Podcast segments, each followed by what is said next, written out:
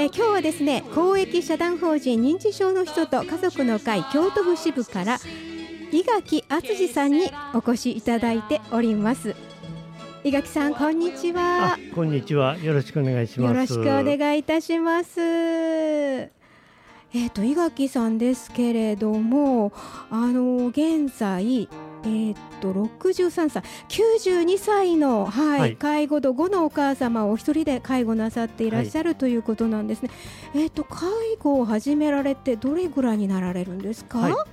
あの私の場合ですね、はい、あの2009年にあの母が脳出血で急に倒れまして、はい、それから、まあ、いきなりですねもう左半身麻痺になってしまいまして、はい、でまあ、救急病院からリハビリ病院を経て、えー、退院してきたんですね。で、まあ、半年後に退院してきたんですけども、まあ、なんせいきなりですでね、もうほんまにどうしていいか分からへんなんで、うんうん、まあ、とにかくそこに入っていただいたケアマネさんとかの、うん、えー、アドバイスをいろいろいただきまして、もうその、ね、あのケアマネさんとかのもう言われるままにいろんなあのデイサービスとかヘルパーさんのうんうん、あのサービスを利用させてもらって、はい、で反面も私は日中会社勤めまたフルタイムしてましたので、はいはい、えー、日中は普通に、ね、まあそうですね。で帰宅後はあの母の介護というまあそういうのでいきなりもう仕方なしに、あの母の介護が、えー、私のまあシングル介護になるんですけどもね、えー、そうです、ね、あのそれから延々と、えー、続いてまいりましたね。あそうなんですか、はい、いやでも本とそれもお仕事しながらっていうのは大変だったんじゃないですか？えあのー、私ももう一時ほんまにどうなるかとね、えあのー、一時は思ったんですけども、まあ、私自身あの勤めてたところが幸いにも通勤時間が短割と短かったんですね。はいはい、でちょうどその頃、えーと、と2009年10年あたりですかね思い出したらあのその頃から全体的にもう残業やめてもうみんな早く帰りましょうという、はいはい、そういう風潮がね、はい、出てきた矢先やったように思うんですね。それで結構まあもう私の場合はもう割り切って、おささいならでも 帰ってきましたけどね。そうですか、えー、まあ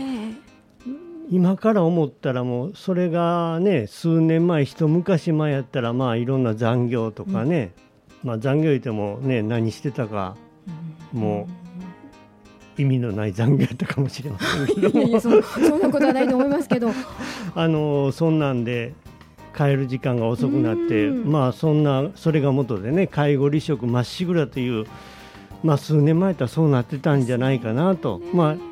行中の幸いですかね。はい、そういうお話ね、えー、あのそれでも仕事辞めましたっていう方のお話も結構、ね、そうですね、よく聞きましたしね。はい、あ、そうですか。えっと今日はじゃあお母様はどちら？あ、今日はもうあのデイサービスに毎日デイサービス行ってますんで、そうですか。昼間は私は天国ですね今はどういったサービスを受けていらっしゃるんですか？あのー毎日あのデイサービス通ってましてそこで、はいえー、いろんな色お世話ししてもらってますね。で週に1回あのショートステイを利用させてもらって、はい、えー、その時は私が十分ゆゆっくりと羽を伸ばさせていただいているという形ですね。はい、そうですか。へねあの訪問介護の方もお見えになってるんですか？そうですね、もうその方に来ていただいてもう来ていただいてる時はもう私が家におろうがおろまいがもう、えーと、母のケアをしてもらってるんですね。もうその時は手を出さない。出さない。なるほど。もうなるほど、ね、そうやってもう割り切って、もう完全にお任せしてそうですね、えーそういうお任せする時間それからそのショートステイ、まあ、例えば今日もデイサービスに行ってくれている間の時間っていうのはもう伊垣さんの自由な時間。そうですね。そうなんですよ、はい、ショートステイって助かりますよね。助かりますね。うちもあの母を月に一度ショートステイで、はい、あの預かってもらってました、はい、でもまああの本人が嫌がるもんですからね、えーえー、あのあまり長くは行からせられなくて、えー、もう2泊3日が限度だったんですけれどもあの嫌だっつってね行かないとか言って。困ったことありますがでももう行ってもらってる間だけがね、そうですね、まあ、あの私の場合あの、いきなりから左半身麻痺だったんで、もう車椅子に無理やり乗せて、はい、行ってらっしゃいって言って、それで、まあ、逆に言ったら、ね、ちょっと母にしたら、その辺が。心苦しい面もまあ今あるんかないかも分かりませんけどね、そうやったと思うんですけども。それは分かりますね、えー、あのしっかりしてらっしゃればいらっしゃるほどちょっと大変なんですよね。そうですねちょっとわからない感じ、えー、だとちょっとね、えー、あの動かしやすいというかね。えー、もう今だいぶわからなくなってますんで。そうですかね。でも本当にあの大変だったろうなって今もおっしゃいましたけどあのいきなりその阪神がねあの、ええ、麻痺ということになったっていうふうにおっしゃってますけれどもやっぱりすごく大変だったこともいっぱいもう今もでしょうけれどもあるんじゃないですか？そうですね。あのやはり最初は、えー、やっぱり一番大変やったトイレ誘導ですね。あのベッドから車椅子に乗せてそれでまたトイレさして、と言ったりね、えーと、その当時はまだ割とかあのいろいろ意識意思もしっかりしてましたんでね、はい。はい、あの結構も妄想っていうんですかね、はい、もうこっちが一生懸命介護して頑張ってやってるのに、うん、その反面私はあんたにいじめられてると。なんでこんないじめられなあかんやと。その時がほんまに一番悲しかったですね。かりますね、えー、あのあれですよね。脳血管性の認知症でいらっしゃるんですよね。うね。うちの母もそうだったんで、はい、だから分かること分かってるんですよ。ね。で、うん、だからあのなんかわけわからないだろうと思ってたら分かってたりなんかするもんですから、ええ、で私も結構暴言を浴びせられました。あれ辛いですね。そうですね。なんでなんて私一生懸命やってるやんって、え、お母さんのこと思ってやってるのよって。なのになんでこんなひどいことすんねんみたいなこと言われてそうですねでまあ手出せへんのでねもうそうですベベッド蹴飛ばしたりいろいろしましたけどね。いやもうね、そうです。あの大きな声上げたりするんですよ。えー、思わずね口をこうね、いやもう近所にもね 恥ずかしいやんかみたいな、ちょっとって言って口を押さえてみたりもしたけど危ないですねっていうのも思ったし、えー、ねやっぱその辺困りますね。そうですね。いろいろで男性であることからもやっぱりトイレの誘導とかは大変だろうしと思いますね。えーえー、まあ、私、まあ、同性でもやっぱりトイレおしものお世話とかは大変なことなので、ね、大変だったんじゃないかなと思いますけれどもね。はあそうかやっぱりでもねお母さんのね優しかったお母さんのきつい言葉とか、うん、妄想？辛いですね。そ、ねえー、それに慣れてくるの慣れていくもんですかねあれね。もう慣れるというかあれはもう他先輩方からするともう聞き流さんと仕方がないでねなかなかできないですね。もうそれよりもこっちがまあ腹立ってカーッとなってきますしね、うんうん、でね手を出したら虐待になっちゃうんで今問題のね、だからもう何に当たろうか言ったらねその辺のものに ベッド蹴散らかしたり。なるほど。なるほど、しかないですね。なるほど。もうしょうがないですよね。えー、そういうことしかね。そうか。まあ最近はもうね慣れてきましたんで、うもうそういうことはすらっと流してね、ね、やってますけども。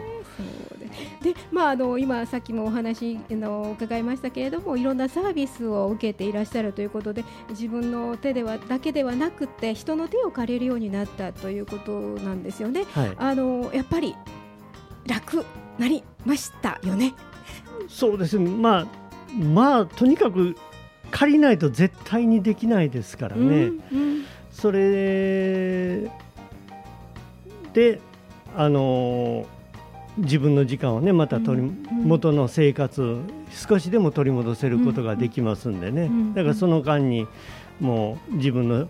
いろんな好きなことしたりとかね、はい、えーそうですよね。やっぱりそうやってお任せする。さっきもおっしゃってましたけどあのね、えー、看護介護のそのヘルパーさん来てくださってる時は手を出さないとかね。そういうのを自分で決めてやっていくっていうことがね、ね。ええ、大事ですよね。いやそうか。なんかすごい困ることってあります？あの人の手は借りてるけど困っちゃうよねみたいなのって何かありますか？そうですね。今はもうない困ることって言ったらない、うん、まあ強いて言ったら困ることというもうね私もこれ介護で10年目になりますんでね、うん。はいはい、まあ正直ここまで続くと思ってませんでしたしまあ、えー、正直言っていつ終わりが来ちゃうのかなというそういう危機感ですね。それは確かにあり一番ありますね。そういう面では。でね、はい。もうやっぱりね、その辺を考えるとね、私ね、だからあの。ケアマネージャーさんに言われたんですけど、ね、先考えるのやめましょうって言われたんです。はい、今、今、今できること、明日どうする、それ考えましょうって言われまして。ね、はい。そうなんだと思って、えー、ね、そう思ってやらないと。先考えるとしんどくなるそうですね。私もそれからそんな長いことはもう考え、うん、ねもう例えば、えー、もう身近にもう今晩何食べようかなとか、うんうんうん、えー、今度時間あったら何々したいなとかね、はい、そういうのを、はい、なるほどね、えー、そういうのを考えながらね。であのこの家族の認知症の人と家族の会にはなんかどこかでお知りになってお入りになったんですか？そうですね。やはりあのちょっとなみんな他にどういうふうに仲間、うん、えー、介護されてるんかなと思ってネットで調べて家族の会にたどりたどり着いて、えー、それからですねお付き合いそうなんですか、はい、かねあの私もねあの知ってたらなと思いましたね、うちも2008年になりましたので、その頃にはちょっと知らなかったんですよ。なのであのこういう会があってお話を聞いてくれたりねあのいろいろ相談乗ってくださったりね、えー、できる会があったんだと思ってあの今更思ってるんですけれども、はい、いろんな、ね、活動家族の会なさっていらっしゃるわけなんですよね。ええ、あのこれなんかあれですね家族の会のお知らせを今日は井垣さん持ってきていただいて。はいあの毎年9月21日はあの世界アルツハイマーデーになってるんですね。そ、ね、はいはいそれで家族の会では全国各地の名所を認知度啓発のシンボルカラーであるオレンジ色にライトアップするんです。で今年はその模様を18時40分から YouTube で、えー、ライブ配信いたします。そうかコロナ期だから余計ねそうですね。ね YouTube の、えー、はい配信ですね。ライトアップは19時からライトアップ19時各地で。であ。のパソコンスマホでオレンジライトアップ全国生中継というので検索して、えー、ご覧いただきたいと思います。はあ、そうすると見れるんですね。はい、で京都市では京都タワー、うん、えー、京セラ美術館、うん、府庁がライトアップしております。そうですか。はい、へえ。あの今年ね大文字ありませんでしたので大文字の代わりにぜひご覧になっていただきたいと思います。ね、はい。これオレンジ色に。はい。あそうですか。え9月の21日ですね。はい。はい。えー、っ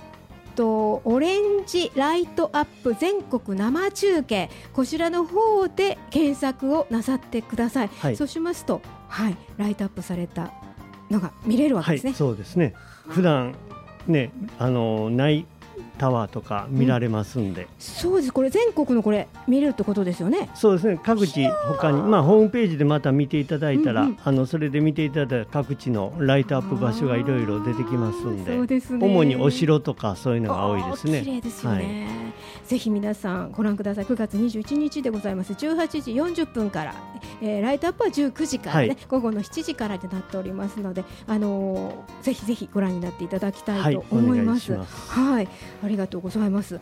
いやなんかね今聞いててもねですけど優しいですよね、井垣さんね、やっぱりね、なんかね、さすがにね、そのお母様を一人で見てらっしゃるだけあって、すごく優しい方なんですよ、今お話、もうこんなちょっとの時間だけだけど、すごく優しく見てらっしゃるんですけど、やっぱりいろいろそのご苦労、今ね、ここでお話できないことあると思うんです。なんですけど、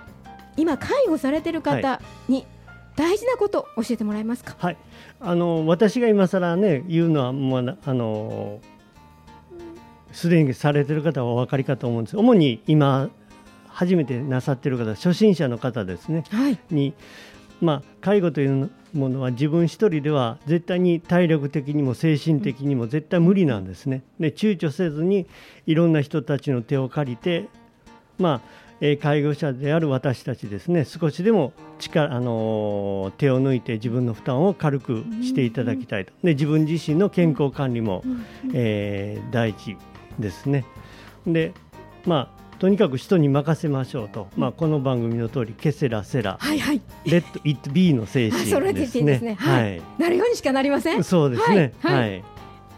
そうですね。でまた自分の時間もね、はい、あのー、作っていただきたいと思います、ね、そうですね。はい、ななんかご趣味あるんですか？まあいろいろ。あのー、まあ最近はちょっとボーリングとかスイミングとかあとお宅の趣味ではちょっと鉄道模型とかね いろいろいろいろ忙しい、ね、でまたねラジオミックスも聞かなあかんので忙しいですねそうですよ。伊垣さん聞いてください。皆さんにも広めてほしいなと思いますけど、はい、いやそうやってね趣味をお持ちになるってことね気分転換できるってことはいいことですよね。そうです、ね、あの今さっきね手抜きとおっしゃいましたけど手抜きじゃないですよね。そうですね、まあ、いい意味の手抜きですよね、えええ、うんしないといけないですよねそうかそうか。だからあの人の手を借り、まあ、バリアフリーにできるところはバリアフリーにして、はいはい、暮らしやすいように変えていく、ね、介護保険を使ってやっていくっていうことが大事ですね。環境を整えていってで、えー、人の手を借りながら自分一人で落ち込んであ吐いてしまわないってことね。そうですね。はい。ね。そういうことが大事ですよね。大ものすごく大事ですね。もうとにかくリラックス ですね、あんまり硬くならんと。はい、そうですね。そういうことが非常に大事です。あのー、今ね、これからちょっと介護しなあかんと思ってはる人それからまあ今、介護中の方もですけれども一人でそういうふうに悩んでいらっしゃる方がいらっしゃったら今の井垣さんの言葉あの大事にしてほしいなと思います。はい、はい、そうですね。はい